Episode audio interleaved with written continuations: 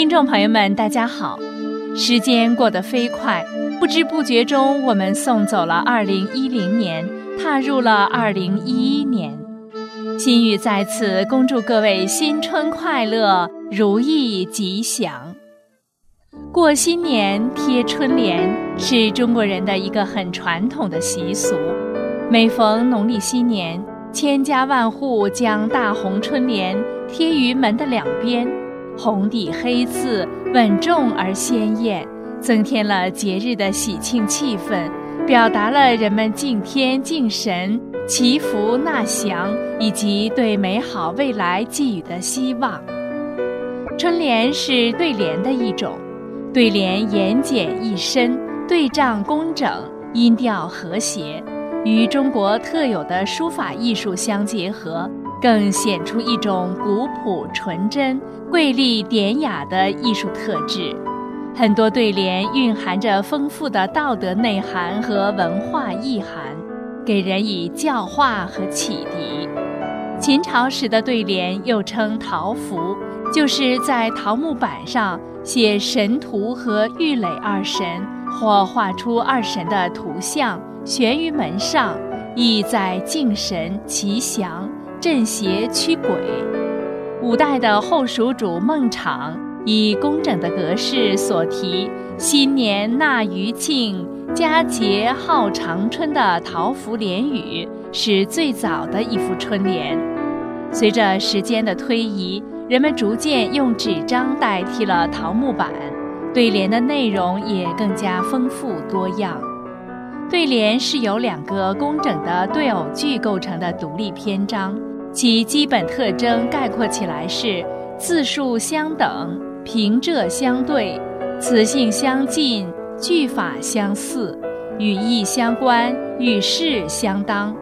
比如上句是“风吹天边月”，下句就对“雨洗山上松”；上句是“物华天宝”，下句对“人杰地灵”。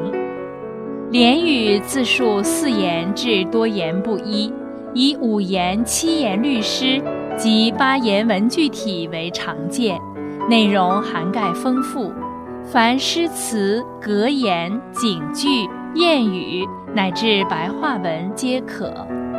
对联形式多样，横批是对联的题目，也是中心。好的横批在对联中可以起到画龙点睛。相互补充的作用，内涵是对联的精髓。好的对联表达的咏物言志、扬善抑恶等，体现出作者的思想、胸襟和品德，感人至深。对联寥寥十几字，却浓缩了丰富的人生哲理。一篇好的对联，往往使人顿开茅塞，从中领悟人生的哲理和真谛。不仅使人明了联面的意思，更能够从连作的故事中受益而明了善恶是非，择善而从。对联种类繁多，按对联所提的内容、对象、时间、地点等的不同，分山水联、事理联、书斋联、励志修身联、春联等等。山水联。古典诗词中描写自然风光的对偶佳句数不胜数，如唐代王湾的诗句：“潮平两岸阔，风正一帆悬。”唐代王勃写的“落霞与孤鹜齐飞，秋水共长天一色”。唐代杜甫写的“无边落木萧萧下，不尽长江滚滚来”。宋代晏殊写的“无可奈何花落去，似曾相识燕归来”。是李联，唐代魏征是著名的贤相，以敢谏著称于世。他在谏太宗十思书中的著名联句：“弘兹九德，总此十思。”所谓九德，即九种德性；十思。即遇事要经过深思熟虑，魏征劝谏太宗要谨慎从事。古代很多名人志士都以廉警示，勉励友人。如清代的戴远山为其好友道观赴任写过一幅意味深长的赠联：“诗堪入画方为妙，官道能平乃是清。”作者曾此联的目的在于对联的内容，做官要清，寄予对朋友的鼓励和期望。还有一些劝勉对联，如“持身勿使白璧垫，立志只与青云齐”，“有容德乃大，无欺心自安”等。书斋联，古代的文人雅士常以对联来吟咏自己的书斋，用以自勉或互勉，谓之书斋联。如宋代陆游将自己书斋取名“书巢”，并题一联：“万卷古今消永日，一窗昏晓送流年。”此联描绘出他夜以继日读书不辍的形象。宋代刘在好学不倦，他自题的书斋联是：“夜眠人静后，早起鸟鸣先。”清代郑奎题书斋联是：“雅士何须大，花香不在多。”另一副对联是：“一竹一兰一石，有节有香有骨。”一幅幅构思奇巧、风格迥异的书斋联，令人读之品之，颇感意味深长。励志修身联。